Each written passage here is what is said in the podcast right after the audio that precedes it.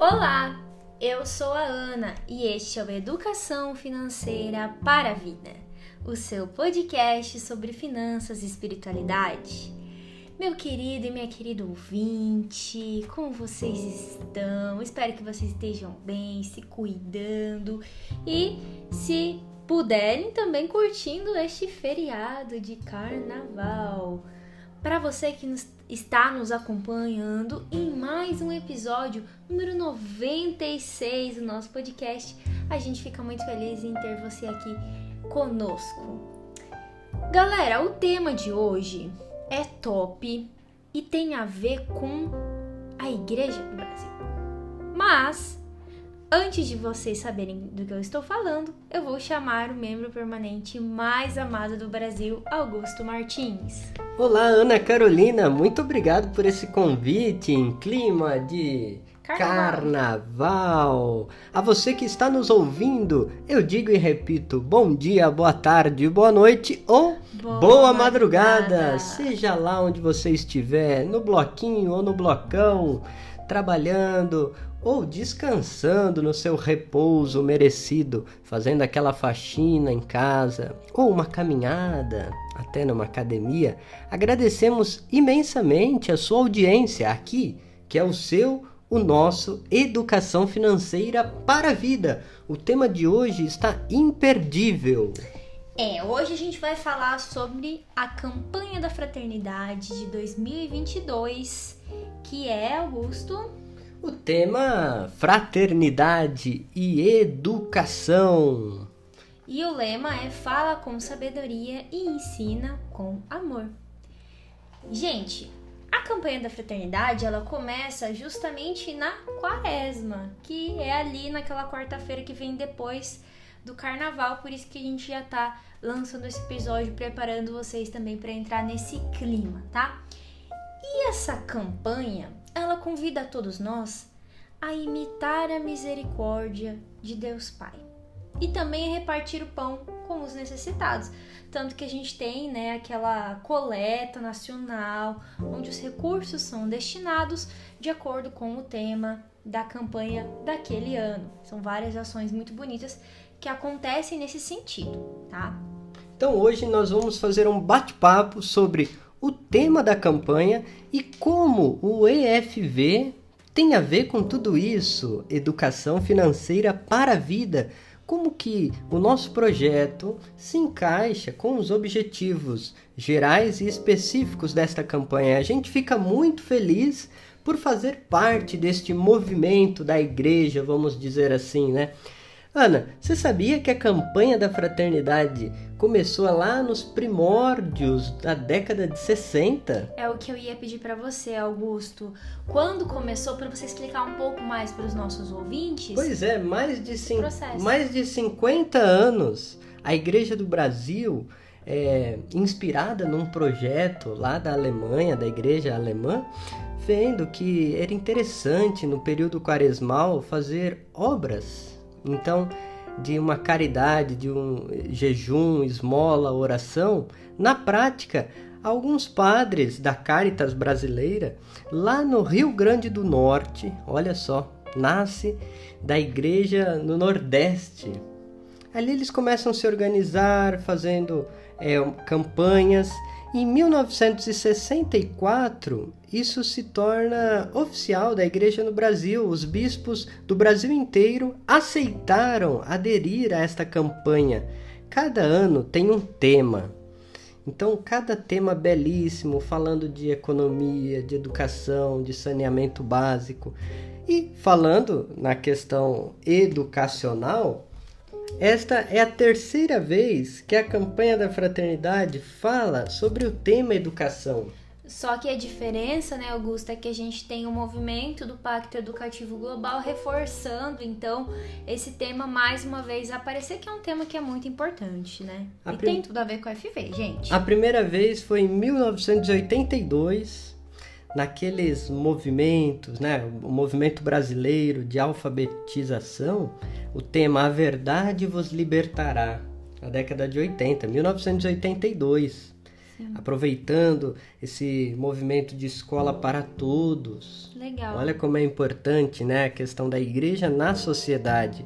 Em 1998, a serviço da vida e esperança, aonde trabalhou a questão da inclusão, da democratização, a necessidade da educação se espalhar por todo o território nacional.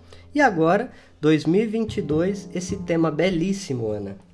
E o objetivo geral da campanha desse ano é justamente a promoção de diálogos a partir da realidade educativa aqui do Brasil. Tudo isso, é claro, à luz da fé cristã e propondo caminhos em favor do que o Papa Francisco chama de desenvolvimento humano integral e solidário. Muito bonito, né? E aí, falando da realidade educacional brasileira, nós não podemos fechar os nossos olhos, né, Ana? O que a pandemia escancarou as desigualdades sociais, isso é evidente. Não enxerga quem não quer.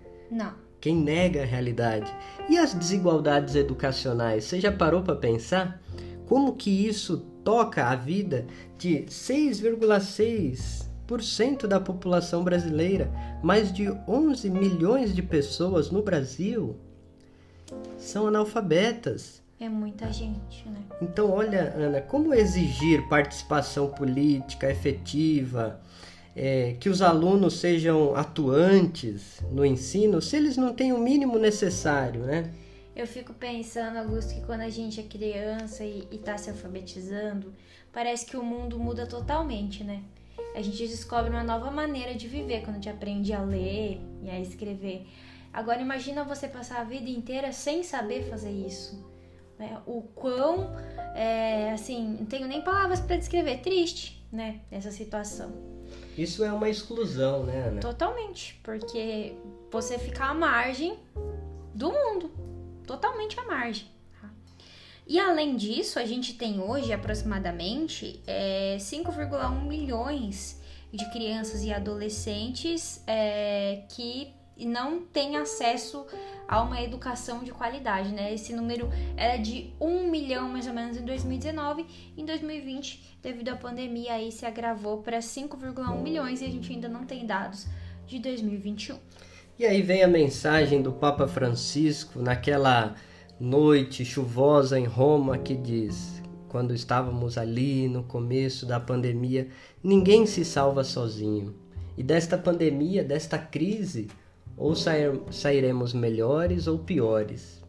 Então, é esse espírito de conversão que a Igreja do Brasil, no período quaresmal, que é um período oportuno, que Jesus convida cada pessoa, cada família, cada comunidade a ver o que, que a gente pode fazer mais e melhor, como a gente pode se tornar pessoas melhores, sair de um individualismo intimista para um espírito comunitário, o que o Papa Francisco e a doutrina social da Igreja fala de uma mística do bem comum, um compromisso comunitário. E o antídoto para isso é a educação.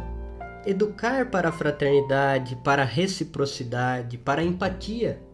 A educação é o antídoto contra os problemas que nós temos na realidade. É, eu, eu sempre vejo como caminho para que a gente consiga ir mudando aos poucos tantos problemas que a gente precisa ir resolver né, e problemas que nós mesmos, enquanto humanidade, criamos né, e agora precisamos resolver mais do que nunca, né?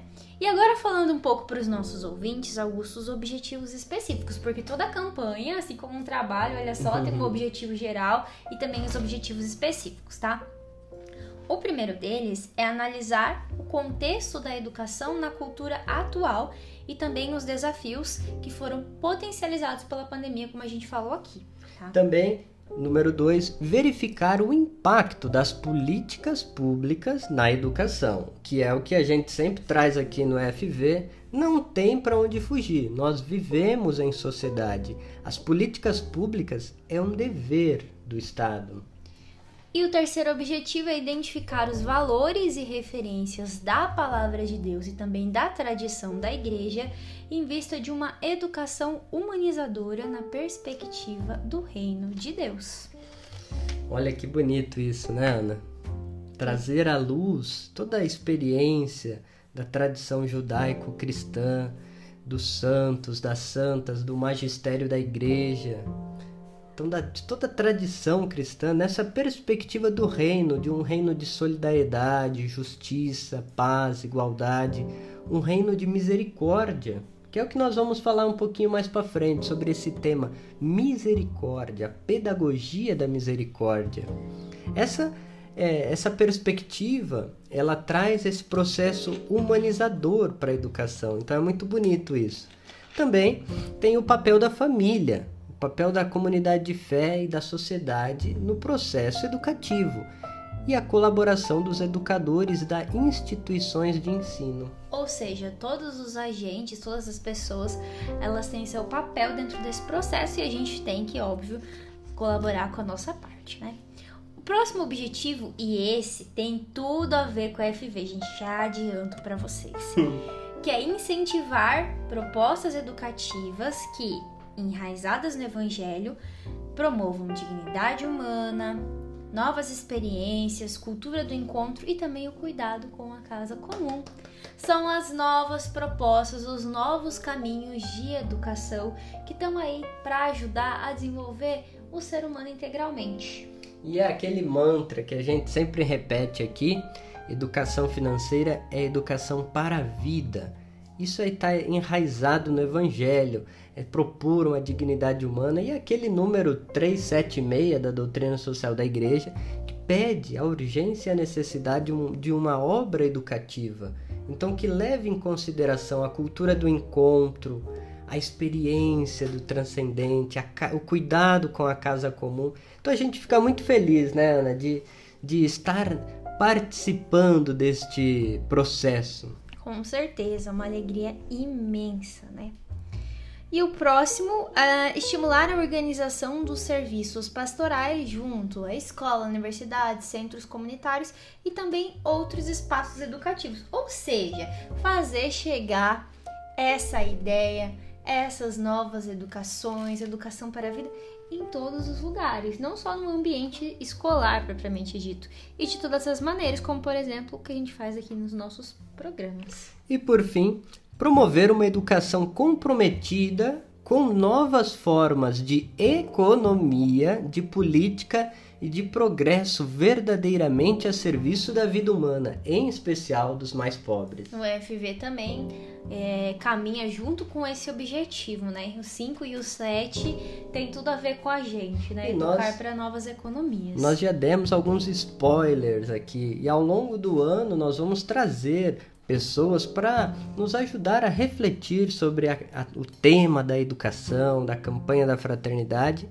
e nós tivemos a alegria de contribuir com um subsídio inédito que se encaixa justamente em novas formas de economia, educar para novas economias, que é justamente o subsídio Economia de Francisco e Clara. Só explicando aqui para os nossos ouvintes, Augusto, que talvez nem todo mundo saiba, que a campanha da fraternidade, todos os anos, tem uma série de materiais que são os subsídios, né?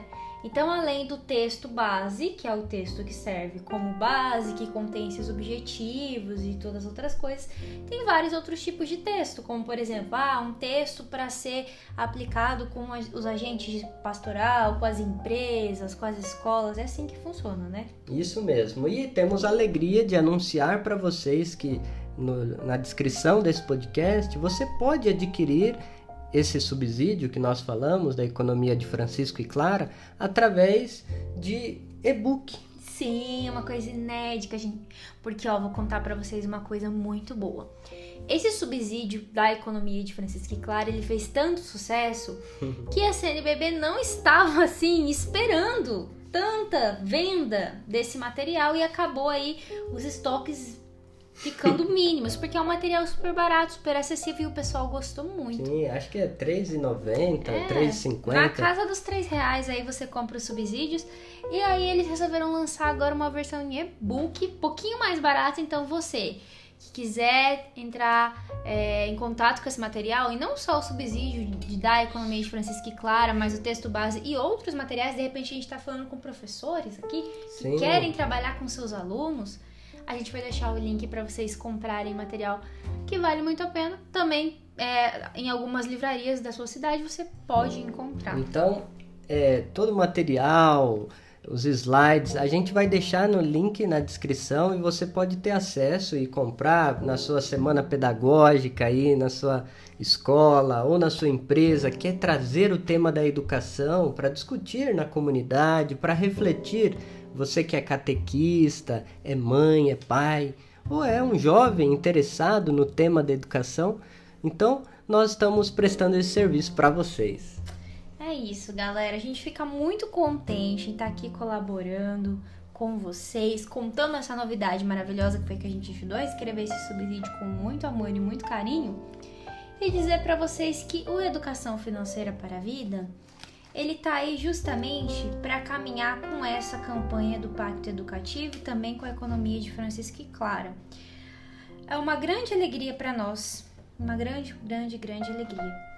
E mais alguns aspectos, Augusto, que a gente quer trazer aqui para os nossos ouvintes?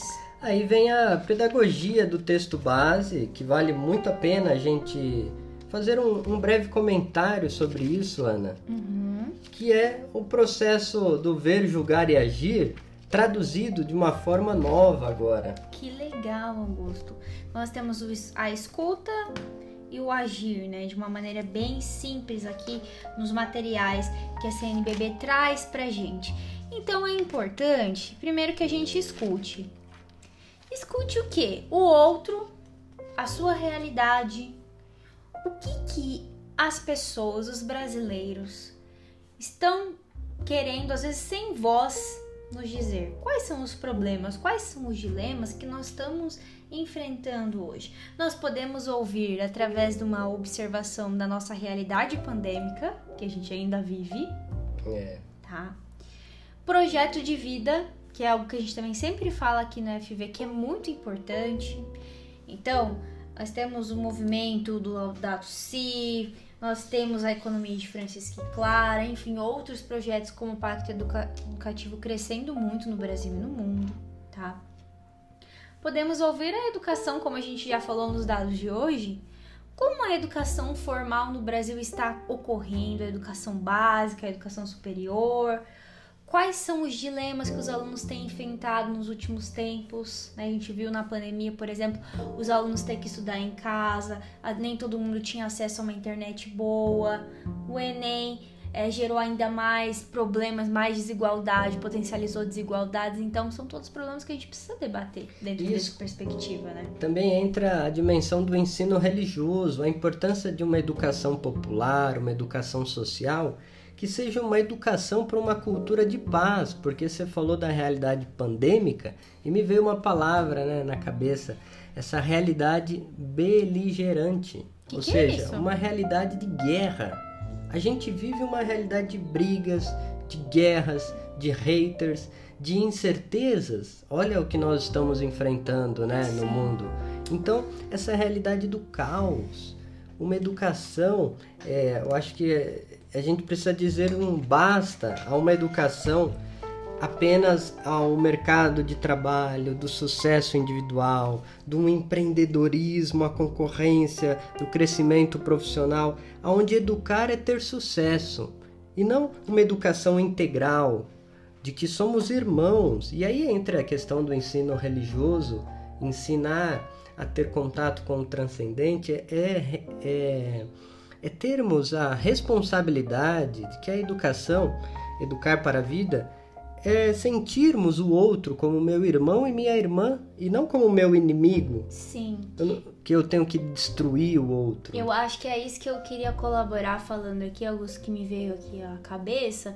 Exatamente isso, porque essa economia que a gente vive hoje, que é uma economia da morte, uma economia que põe o dinheiro em primeiro lugar, é a economia do individual, né? Porque assim, se os meus interesses estão sendo afetados, eu quero destruir o outro, eu quero é, acabar com o meu concorrente. Não enxergo a questão comunitária, que a gente tá todo mundo no mesmo planeta, que a gente precisa das mesmas coisas para viver, que todo mundo merece ter direito a ter acesso a todos os serviços para ter uma vida digna. Então são coisas que a gente sempre vai ter que debater e nunca é demais falar. E é muito legal ver que essa campanha pensando na educação tá nos abrindo o olho para isso também, porque poderia ser assim só para a educação formal, né? Mas não. É. Então ela é muito mais do que isso, né? Augusto? E aí, nisso que você falou, Ana, entra o critério do discernimento uma educação crítica, ela tem que nos levar a discernir, escutar a realidade e discernir ela, aprender a ver o que serve e o que não serve para o bem comum. E o que serve você potencializa e o que nem tanto você vai minimizar. Exatamente. Essa é a ideia. Então, numa pedagogia, o texto base traz discípulos da palavra, depois escutar, discernir e agir passos e metas, galera, como na nossa vida financeira. Então é um projeto de vida comunitário, tá? Educar para formar pessoas mais humanas, iniciar processos e criar redes, que é a ideia que move tanto o Pacto Educativo, a economia de Francisco, que essas propostas que o Papa nos traz aí. Então a gente precisa de uma igreja missionária, uma igreja que seja o rosto da misericórdia e que ofereça a escuta, ofereça é, o, os itens básicos e ofereça uma educação de qualidade para que a pessoa também comece a fazer parte desse processo de mudança, porque aí você vai tirar ela de um processo de marginalização e você vai trazer ela para participar e construir junto com você. E aí, Ana, entra a parte das ações concretas. Quantas ONGs, projetos sociais, quanta coisa boa já surgiu no Brasil e no mundo, inspirado por temas da campanha da fraternidade. Você sabia? Não, eu imaginava, mas assim, não sabia. Vou dar um exemplo tanto. aqui. No episódio de São Maximiliano Kolbe, nós falamos aqui sobre a Cidade dos Meninos. Falamos. Cidade dos Meninos Maria Imaculada, que é uma obra dos franciscanos lá no ABC Paulista, em Santo André é uma obra que nasce inspirada numa campanha da fraternidade. Ah, e é linda, maravilhosa essa obra. Né? E também ali, né, a Casa da Acolhida. Olha como vai refletindo na realidade, na vida do povo. Aí entram ações concretas de cunho educacional que nós podemos fazer nas nossas comunidades, respondendo ao chamado de Deus que é: escolhe, pois, a vida. A quaresma é o momento da gente escolher a vida, a vida em primeiro lugar, e não o ódio, a morte, o rancor, a fofoca, as maldades, a dinheiro. guerra. Isso, o dinheiro a serviço da vida. E não a vida a serviço do dinheiro, que é isso que a gente sempre tem que falar aqui, porque parece, gente, que o mundo cada vez mais anula isso, quer esquecer. Em tudo que a gente vive, a gente pensa impossível a gente no século 21 ver uma guerra desse jeito.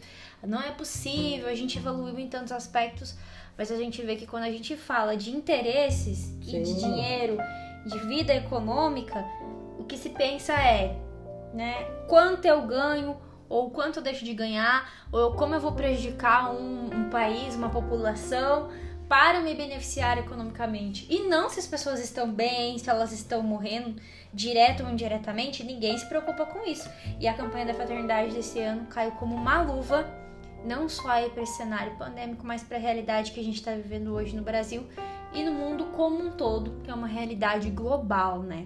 É, é aquilo, o interesse pessoal de grupos em detrimento do coletivo, do coletivo Ana. Que é o que a gente não quer aqui. Bom, galera, esse foi o. Tem mais alguma coisa? Sim, ah, aí cortando acho que seria interessante a gente comentar só mais duas coisas, Ana. Ah. A cultura do encontro, né, pressupõe a gente a gente falar do papel educativo da comunicação social. Ai, muito importante. Então, os meios digitais, rádio, TVs, revistas, então esse aspecto educativo da comunicação social, a campanha da fraternidade, olha só, ela não é restrita ao aquele ambiente escolar, mas ele pega a educação integral como um tema transversal que toca toda a sociedade. E o que nós fazemos aqui é justamente a não banalização do conhecimento e da verdade, Ah, tudo que é transmitido, ninguém se compromete, faz fake news, engana os outros. Isso não é educar. Não, isso é deseducar, né? Obviamente. Isso é educar para algo negativo. Então a gente está aqui contribuindo da nossa maneira através dos meios de comunicação. E eu queria dizer para vocês que se vocês quiserem saber mais sobre a campanha da fraternidade, como a gente falou, além do link para comprar os subsídios, a gente vai deixar o site lá da CNBB onde explica sobre essa campanha. Tem materiais para vocês baixarem, para vocês usarem gratuitamente, né? Enfim, muita coisa boa. E tem mais um recado especial que Augusto quer dar para vocês, o recado final de hoje. Olha, nós teríamos muitas coisas para falar sobre esse tema que faz nosso coração vibrar. Nós vamos falar especialmente sobre a pedagogia da misericórdia. Eu tinha preparado uma reflexão porque o tema da campanha da fraternidade, o cartaz, é inspirado em João 8, que é aquela aquela, aquele encontro de Jesus com a mulher adúltera. Ali tem uma pedagogia da misericórdia que todo o texto base, toda a campanha está perpassada por essa misericórdia. Como ensinar com sabedoria? Né? Como falar com sabedoria, ensinar com amor, inspirado em Jesus de Nazaré. Então, nós vamos falar sobre isso num podcast especialmente sobre isso. Maravilha. E falando sobre a novidade, nós teremos o lançamento do subsídio A Economia de Francisco e Clara na campanha da Fraternidade 2022 no dia 5 de março, sábado que vem, às 10 horas da manhã, com a participação do presidente da CNBB, Dom Valmor Oliveira. Então, essa articulação brasileira pela economia de Francisco e Clara, que nós fazemos parte, eu e a Ana, aqui o pessoal do FV, estaremos ali com a Igreja do Brasil lançando esse subsídio a nível nacional. Então, sejam nossos convidados, estejam ali conosco e coloquem em prática uma educação para novas economias. Então, galera, esperamos vocês sábado, no dia 5, nesse momento muito especial. Desejamos a vocês uma boa quaresma, que vocês aproveitem muito esse material que tá maravilhoso. E lembre-se sempre: educação financeira é educação para a vida.